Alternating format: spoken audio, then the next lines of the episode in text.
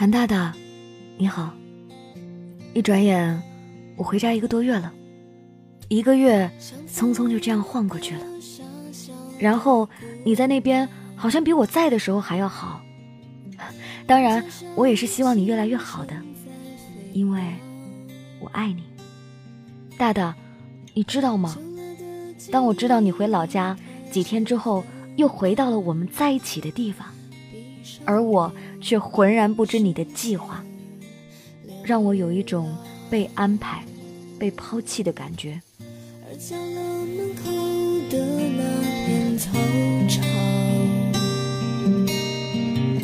我们曾经懵懂的展望。大大，你知道吗？其实我知道，我们冥冥之中注定要分开，不能在一起的。我买了两个杯子，两个碗，从成都飞到郑州，在郑州坐汽车到新乡，都完好无损。没多久，陆续碎了一个碗，一个杯子。杯子给了你，看到杯子，你会想我吗？已变得坚强，我知道你一直陪着我，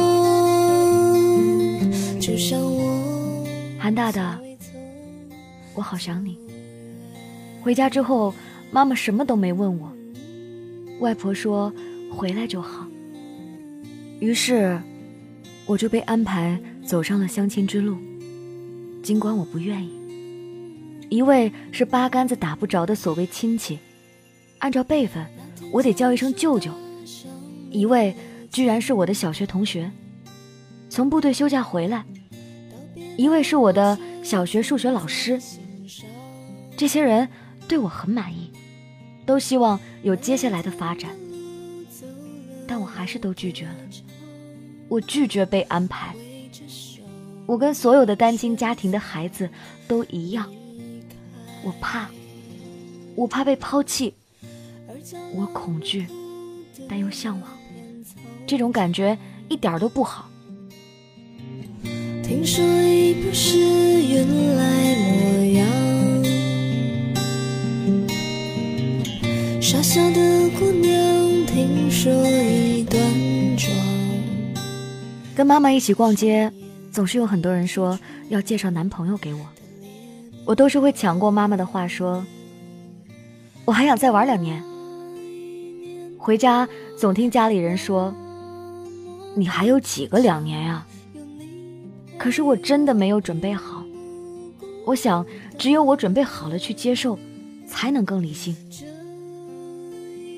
看到家里人为我的个人问题着急，我也决定要调整我的状态，把状态、心态调整一下。年后准备，如果真的有合适的，就试试看，了解了解。可是，韩大大，请你一定要幸福，请你一定要越来越好，请你一定要爬起来。当然，我相信你一定可以，我相信你。对了，大大，不要休息的太晚，北方冷。注意保暖，多喝水，多吃水果，因为你容易口腔溃疡。出门记得戴口罩。还有啊，你要记得，你说的，你去成都的时候要约我，我带你吃一直跟你提了好久的烤猪蹄，给你做一次免费导游。韩大大，你一定一定。要好好的，我们都好好的。爱你的小臭臭，爱你的宇宙无敌美少女。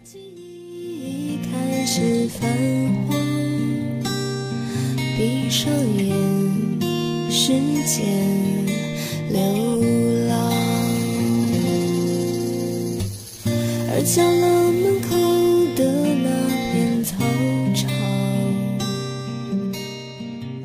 感谢这位朋友分享他的凡人故事。或许我就是个天生有抗争意义的人，每每遇到那些你还有几个两年，你还有几岁，你都已经这么大了，你怎么还不结婚的时候，我很想问他们一句：请问，如果三十岁我不结婚，你是打算把我拉出去活埋了吗？还是我四十岁也不结婚，你是打算直接把我火葬了吗？我不过是选择了一种我想拥有的生活。或许我很想谈恋爱，我很想结婚，可是我没有遇到那个我心心念念的人，亦或者。我遇到了，可是他却走开了，那我不能等吗？我不能等一个我心之所向，哪怕我六十岁才遇到，但是我心里觉得坦然的人吗？为什么我一定要找一个人，假装着我们彼此很相爱，度过所有相爱的人应该相伴的终生吗？那样的我真的幸福吗？家长总是会苦口婆心地说，我就是想看着你幸福。难道我跟一个人拍一张婚纱照？领一个证就代表我幸福，还是我日后的每一天我都可以笑出来是我的幸福？所以这便是不同的含义，不同的人生观、价值观。你要用很长的时间、很大的耐心去跟他们讲清楚。